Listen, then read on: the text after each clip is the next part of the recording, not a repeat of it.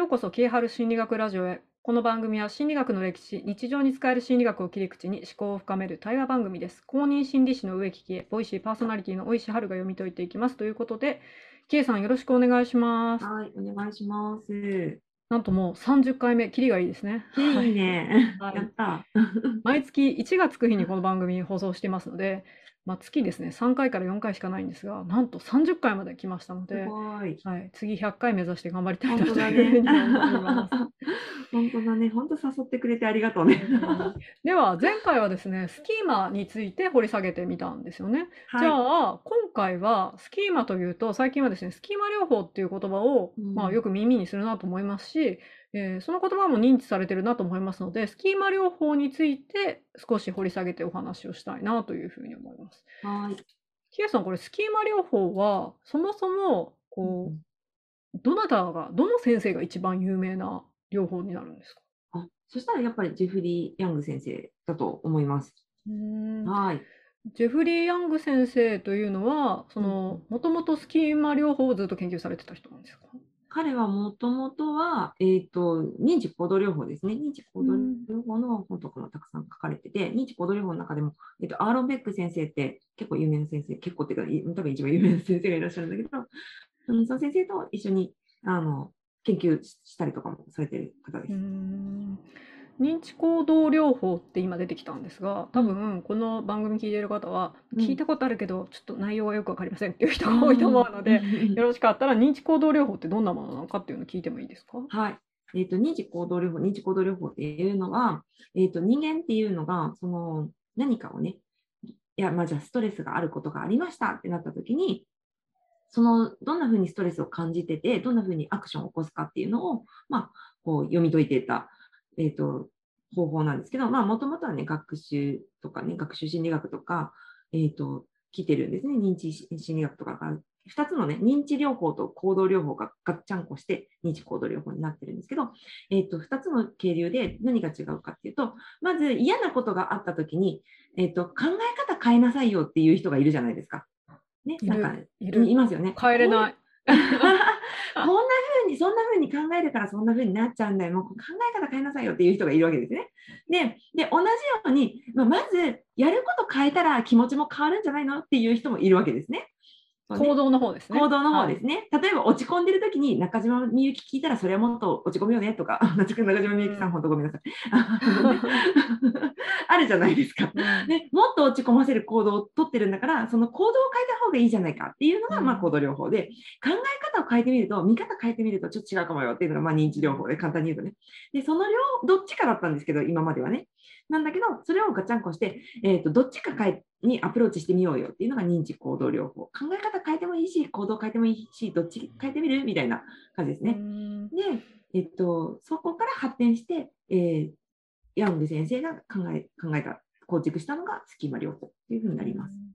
その認知行動療法っていうのは、まあ、生活の中で困りごととかあったりしますよね。例えば、職場で人に無視されたとか。うん。で、その時に認知としては、あの人うん私のこと嫌いなんだわ、みたいな。うん。うん。でうん。そこから先に感情としてすごい嫌な気持ちになったり落ち込んだりしますよね。うん。で、逆に行動としては、うん。例えば、こう、黙りこを食ってしまったりとか、うんなんかこう、頭が下がったりとかしますよね。うんうんうんで、体からちょっと冷や汗が出てくる。なんか、うんうんえ嫌われてんのかなみたいなうんうんうん思ったりする。これが絡み合っているところのどこからかがアプローチしましょうよっていうのが認知行動療法でいいです。そうですね、基本的にはね。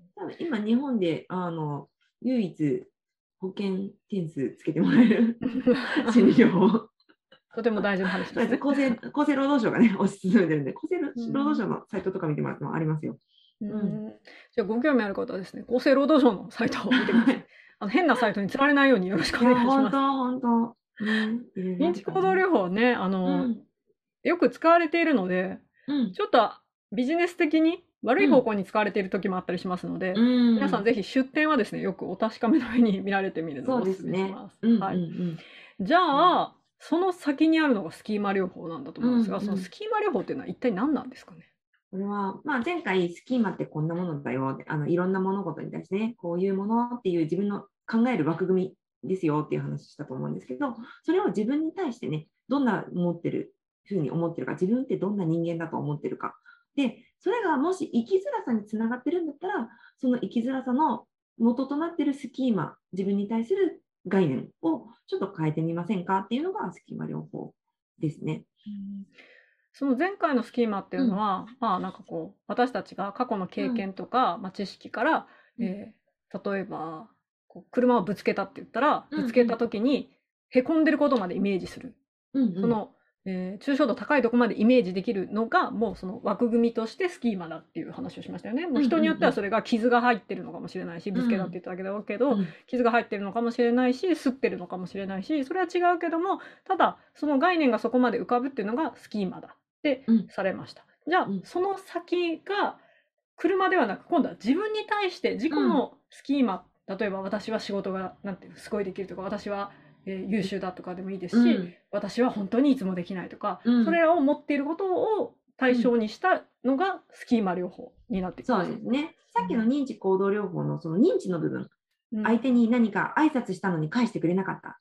嫌われてるんだって、もしそこで思ったとしたら、その挨拶をししたのに返してくれなかったっていうのはただの事象なんだけど、そこに対してこの人から嫌われてるんだってなったなったとして、私は人から嫌われやすいんだってなったら、ここの辺って自分に対するスキーマがものすごい関わってるんですね。なので、うんそのスキーマを、まあ、こう、なんだろう、適適切というか、まあ、ストレスが少ないものに変えないと、永遠に人から挨拶されなかっただけで、ずっと自分はダメな人間だ、嫌われてるんだって思ってしまうから、そこをね、あの、アプローチしてみましょうかねっていうやつですね。はあいますよね。なんか職場でそっけなくされただけなのに、うん。私は嫌われてるとか、うん。例えばお付き合いされてる彼氏がうんちょっとメール返さなかっただけで、うん。私のこと嫌いになって、なんか他の人に目がいってるんじゃないかとか、うん。うん。こうすぐこうなんていうんですかね自分がダメだとか自分のこのうんうんなんかマイナスの方にうん持っていく人とかいたりしますけど、それうんいますねってなんかそこにスキーマが関係してたりするんですか？そうです、そうです。要は、思い込みというか、信念、自分に対する信念なので、その信念を扱うので、なので、あまり不用意にはできない療法なんですよね。そう。気軽にはやらない方がいいかなと思います。公認心理師さんたちの中でも結構難しい療法なんですか、あー難しいというか、やっぱね、下ごしらえがめっちゃいるなっては思います。うん、今やっぱ認知行動療法、それこそね、厚生労働省がおす進めてるくらいだから、結構いろんなところで聞かれてるので、あの結構気軽に受けれるようになってるとは思うんですけど、みんな知ってるから。で、そこから、それをちゃんとやっぱりしっかりやった上じゃないと、私はお勧めできないなとは思いますね。でいきなりあの、うん私ちょっと心理学の勉強したんで、うん、なんとかなんやらカウンセラーとか持ってるんで、スキーマ療法してあげますよって言われたら、ちょっと怪しいと思った方がいいと思うんですね。あの静かに目をそらした方がいいと思います。なぜなら自分のその自己のなんていうんですかね、うん概念に対してのうんアプローチをしていくってことは、使い方を間違えるととても悪い方に行く可能性があるってことですよね。あ、そうです、そうです。うんうん。だし、危険ですよね、普通に。だって、それで生きづらさを感じてるとか、傷つきを感じてるところにアプローチするわけだから、普通に考えて、過去の嫌だった経験をどう考えても掘り起こさないといけないじゃないですか。うんうん。で、そこの傷を見る覚悟があるかとか、見たときにリカバリーできる準備ができてるとか、やっぱり大事なので、あの不用意にはちょっとできないなって。感じですね。じゃあ皆さんもしあのあうん私なんかそういう系のスキーマあると思って、うん。ちょっと誰かにアプローチしてほしいと思った時は、うん臨床心理士さんが公認心理師さんがいいってことですね。そうですね、本当に本当に。そう。じゃあじっくりね、なんかはい。早い人もダメね、すぐやって、やってみましょうみたいなのもダメ。あのちゃんとじっくりね、ゆっくりやりましょう。自分のペースをちゃんと守ってくれる人の方がいいですよ。それじゃあ2回講座で、えーうん結果出ますからみたいなのはダメなんです ね。怖いから、もう。長い年単位で一緒に取り組んでくれるような人じゃないと結構厳しいということでですすね。ね。で、やめたいって言ったときに、そうですね、今ちょっとやめときましょうかって、ちょっとゆっくりしましょうって言ってくれる人の方が、の方がいいっていうか、じじゃないとやっちゃダメ。年で100万円かかりますけどとか言あもう絶対無理無理無理。絶対ダメだ。先払いとかダメ。先払いとか1時間1万円でカウンセリングって受けれますので皆さん参考にされてください。じゃあ、ねそのスキーマですけど、うん具体的にどういうものがあるんですか、あ、あ、あ、一応聞いてみる？はい、この認知の土台で価値観とか、まあ、ルールとか、私たちが自己に持ってるものですようんうね。んうん。じゃあ一体どういうものがあるのかなと思って聞いてみてもいいですか、あのスキーマ療法で言われるのは早期不適応スキーマっていうんですね。早期は早い、自分の人生の早いうちにふ今の不適応を、まあの元になっているようなスキーマなので、その時に、まあ、多分基本的にこう感じたものがものすごいフォーカスしている可能性があるので、そうじゃない事象とか忘れている可能性があるんですけど、えー、と5つありまして、1つ目が、えーっと、あなんか抽象的だから分かりにくいかもしれないですけど、えーっと、不信虐待スキーマ、なんか人のことを信じられないし、人は自分のことを傷つけてくるみたいな。感じかな？うんで、はいあと、服従スキーマ。これは、あの、人に傷つけてしまったとか、知らず知らずに悪いことしてしまったかもとか、そういううんスキーマですね。いますね、そういう人。いますね。他者優先みたいなやつね。で、あはいこでえーっと、3つ目が、この世は何があるかわからないし、自分ととても簡単にやられてしまう。私は弱い人間なんだっていうスキーマね。ちょっと今日、簡単な言い方の方しか言ってないけど、はい。人から攻撃されたらどうしようとか、外出るときに傷ついたらどうしようとか、そういうのね。あ、じゃあ何か言われると攻撃されてるって受け取っちゃうような人。ああ、受け取ると思いますね。はいはい はい。で、それから完璧主義スキーマですね。あの、例えばまあ、人前でこんなことするなんて信じられないとか、わりかし攻撃的になりそうなりがちかもしれないし、人はこういうもんだとか、うんうん、こうである何をするべべきだみたいな。そうそうそうそうそうはいはいはいですね。えっと、それから感情抑制スキーマですね。何も感じませんみたいな。私はそこにいませんって。自分をいない状態にさせる。それなかなか難しい気がする難しいね。これちょっと想像しづらいかもしれないけど、えっ、とね、気がついたら、えっ、と、当事者なのにフェードアウトしてる人っていないです。子供のことで話してるのに、いつの間にかいなくなる夫とか。とか、具体的ですね。具体的ですね。みんなのトイレ掃除の話してるのに、いつの間にか、あの、存在感なくしてる人とか、最後に決まった時に、え、でも私その時いなかったからよくわかんないとか言う人とかね、そういうのね。それ何なんですか？あのうんうん自分の感情に向き合うのが苦手ってことなんですか？もあるし、あと自分は取るに足らない人間なので、そこにいなくてもいいという。あ価値がないって思って価る値がないとか。あと、ひ適応するために自分を無にするとか。うん。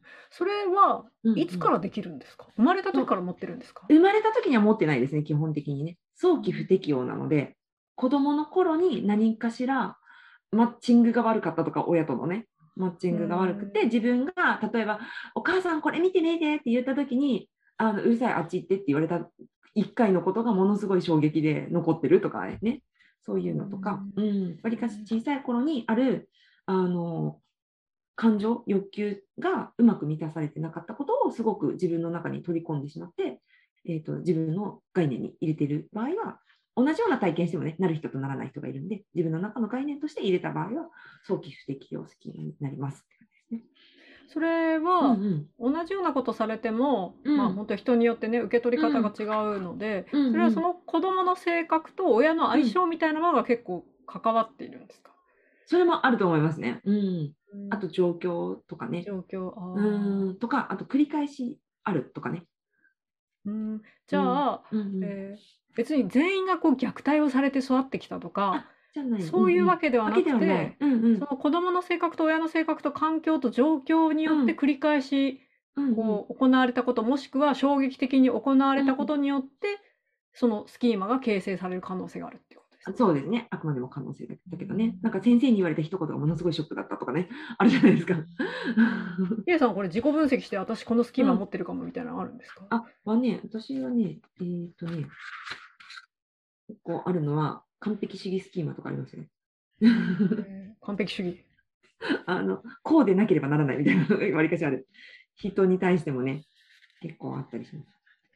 なので、なんかちゃんとしてほしいみたいなのがあるから、夫だ、夫とかに、お父さんだったら子供に対してこのくらいしてくれるよねとか、もっとたくさん遊んでほしいとか、生まれてきたりだとか、自分が母親として、なんかちゃんと関われてないんじゃないかって思ったりとかっていうのは結構出てきたりしますね。それはうんこう自分の中でこうあるべきだなみたいなものをうん、こうスキーマとして持っているからっていうことです。うん、そうですね。うんうん、そのスキーマはどうやって形成されたんですか、うん 私の？うん完璧でありたい。多分褒められたいがめっちゃあるの、私。承認欲求のガキみたいな感じだから。えそうなんですか？めちゃめちゃ褒められたいってめっちゃある。でも、褒められなかったとか、褒めてほしいものが褒めてもらえなかったとかっていうのは、わりかしあるような気がしますね。うん褒めてほしい時に親がいないとか。うんとか、うん、そうそうそうそう。そうそう、うちの母は結構病弱だったので、子供の頃、私は一人で何でもできないと、いけなかったんですよね。結構寝込んじゃうから、母が。お母さん大変。そうそうそう、病気がちでね、あの人、結核とかもやってるので、病気がちで、へそうそうそう。なので、なんか褒めてほしいんだけど、全部自分で自己満足するしかなかったみたいなのはあるかもしれない。でもこれは今、私が今思いついて組み立てたストーリーなので、うんあの事実とは違うかもしれないんですよ。でも自分がつ組み立てたストーリーであることが一番大事なんですけどね。なるほど。事実と違っても自分がそう認識してるか認知してるかっていうことが大事なんですね。そうなんです、そうなんです。うんだから親にどんだけ、え、そんなことなかったよって言われても、自分がそうだって感じてたら、そっちの方が大事ってことね。そうですね。それで、うん。まあ、K さんは生きづらさを感じてるかわかりませんが、それで実際に日々の生活の中でとても生きづらいなと感じてる人は、うん。どこかにこのスキーマが関与していて、それによって、えー生きづらい状況をうん。他人とか環境が作ってるとその人たちは多分思ってると思うんですけど、うん。意外と自分の内側に根源的な原因があるかもしれないというところにアプローチするのがスキーマ療法なんですね。そうなんですね。なので、傷をほじくり返す作業なので、だから本当にやっぱり安全で安心できるところじゃないとやらない方がいいよっていう話ですね。これなんか本とかもいくつか出てるので、うんうん自分で読んでみてあ私このスキーマあるかもみたいな思った時は自分ではなんかこういろいろアプローチ別にしない方がいいってことです。あ、えっと、もしやるんだったら、本当に丁寧に書いてある本を選ばれた方がいいと思います。すごいステップ細かく踏んであるやつですね。うんうん。私はそっち選んでますね。じゃあうん。それによってこううん。例えば涙が止まらないとか、うこんういろんな過去のことが思い出されてしょうがないっていう場合は、プロの力を借りた方がいいってことあ、そうですね。うんうんうん。プロだったらそうなっても大丈夫なような、ちゃんと、はなんていうんだ、えっと、こけても大丈夫なね、プロテクターみたいなのを作ってからやってくれるので、それなしでいきななり、なんか準備運動なしでいきなり海に飛び込むみたいなことをさせる人は、危険危険って思ってほしいなと思います。り心の問題なのでねこう、うん傷がよく見えないじゃないですか。うんうんうん。だからこう、うんなんか良さそうなものについね、うん惹かれてしまったりしますけど、うんちゃんと自分のそういったうんこう傷を負ってるかもしれないということを認知してやるっていうのは大事なんですね。そうですね。そこは大事だと思いますね。なるほど。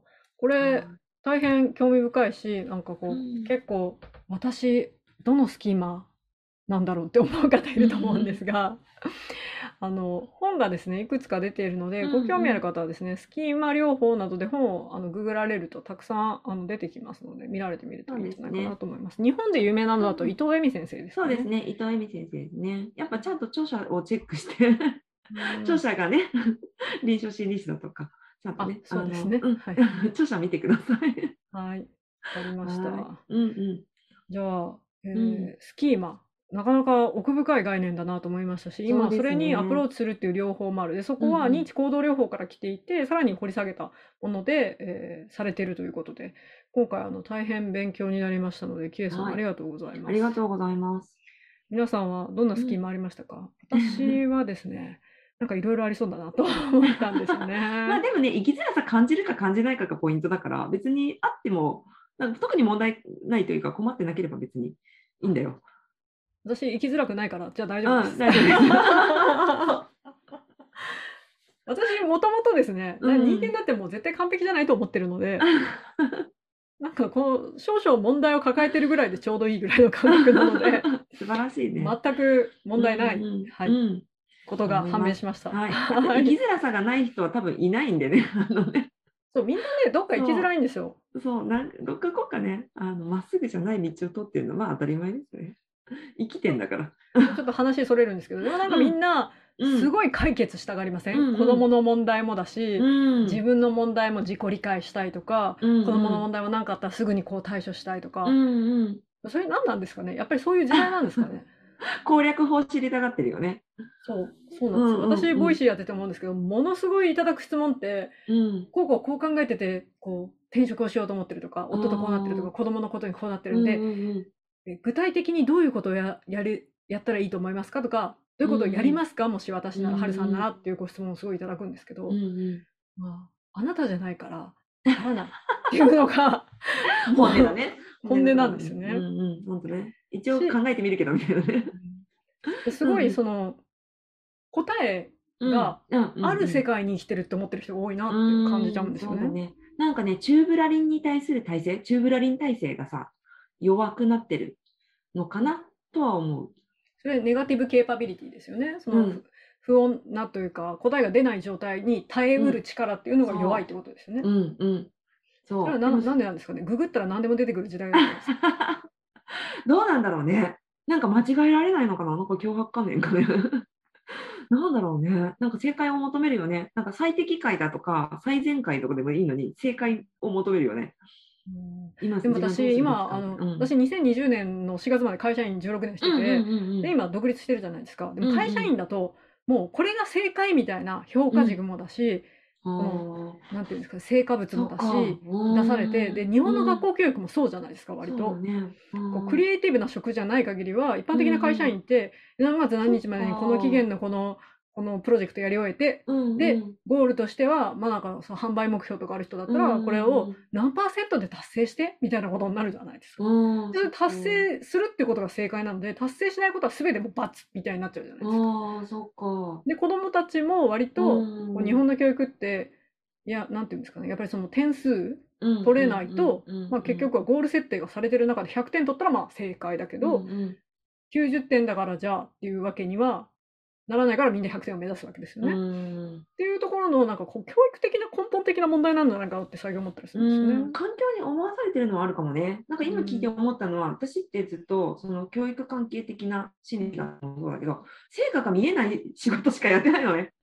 そのそうですね。そう、成果が測れない、まあ、確かに点数上がるとかはあるけど、その子がいい人間になったかとか、理解したかとか、ほぼ成果が出ないし、すぐにはね、一朝一夕では何もわからない世界でずっと仕事してるから、成果を求められたこと、な何人呼んでこいとか、何人の生徒をどこどこに何人合格させろとかっていう成果を求められたことがない仕事をずっとやってるから、そういう意味ではあの心が自由かも。あのうんうん、そうねチューブラリンでもモラトリアムを楽しめるうん、ネガティブケーパビリティがあるんですね。あるのかもね。うん。私だから独立してからものすごい楽になったのは、うん。なんていうんですかね。多分昔だったらこういうことで、うん。例えば、まあ、発注したけど全然思うものが出来上がってこなくて25万円ぐらい損したとかなったら、もう会社のお金とかだともう罰じゃないですか。でも、まあ25万円使ってこういうのは向いてないってことが分かった みたいな。ってことがなんかこう うんうん。許容できるようにどんどんなっていっていて、そうすればするほど私的には、まあそもそも正解なんてないよっていう なんていうんですかね生きやすさに加速する でもそれを見つけるってうん。すごい難しいからみんなその自分軸を見つけたいとか、あーそっか。子供のこういい育て方が見つけたいとか、うん。そうなりやすいんだろうななんて思っえちゃうんですよね。ー自分軸とかいらんなって私はずっと思ってない。本当私自分軸手帳関わっててあ、ごめんなさい。いやそうそうそう。いや、でも本当、今言われた許容多分許容範囲なのかな。許容範囲かもしれないね。なんかよく言われるのは、その、えっ、と、あれだね、えっ、と、なんだっけ。自己自己責任を言い出したの、言い出したのがね、あの小泉政権の頃から、ああそうですね。すごい。はで、あれで自己責任をって、でって、自助ね自助共助公助の自助ね。はい。そう。で、えっ、と、結局ね、タリバンにね、捕らえられたのも自己責任でって言われたときに、うんなんかみんななんとなくあこの国はちょっと助けてくれないかもって 思っちゃったのかもしれないねなんかね。うん。なかなかスキーマ療法からちょっと全然違う話に進んでいましたが でも多分ねね聞いてる人は面白いはず。そうだね。ということで生きづらさを感じてる人はあのスキーマ掘り下げてもいいですうんし、あの私も多分スキーマあるんですけど生きづらさはそんなに感じてないっていう人はそのままでいいということが分かりましたのでそうですね。はいうんうん今日はキエさんありがとうございました。はいありがとうございました楽し放送回でした。面白かったです。はい、では30回のえーキーハル心理学ラジオはここまでになります。キーハル心理学ラジオ毎月1がつく日に更新をしています。えっ、と1日、11、21で31がある日は31はえー私とキエさんがですねその時々でタイムリーに興味があることを取り上げておりますのでどうぞお付き合いください。ハッシュタグキエハル心理学ラジオでツイッターでつぶやいてくださいますと私がキエさんがいいねをしに行きます。で取り上げてほしい内容とか心理学者とかいらっしゃいましたら、えー同時につぶやいていただくと嬉しいなというふうに思います。では今日もキエさんありがとうございましたあ。りがとうございました。